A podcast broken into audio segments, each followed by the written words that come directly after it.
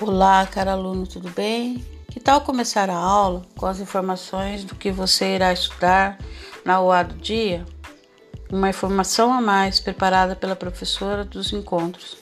Você pode ouvir em qualquer lugar, pode ouvir mais de uma vez e também utilizar para realizar o projeto que deverá ser apresentado ao final da disciplina.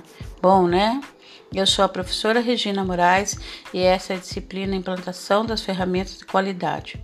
Nessa aula inaugural, na primeira parte, nós vamos falar das ferramentas da qualidade que são essenciais para que uma empresa possa manter o bom desempenho e a competitividade. Essas ferramentas começaram a surgir por volta do, da década de 50 para melhor gerenciamento de empresas e indústrias. Esse conjunto de técnicas e métodos começou a ser padronizado e cada vez mais é amplamente divulgado é, para empreendimentos de diferentes segmentos e portes. A ferramenta qualidade deve ser utilizada por colaboradores de toda a empresa.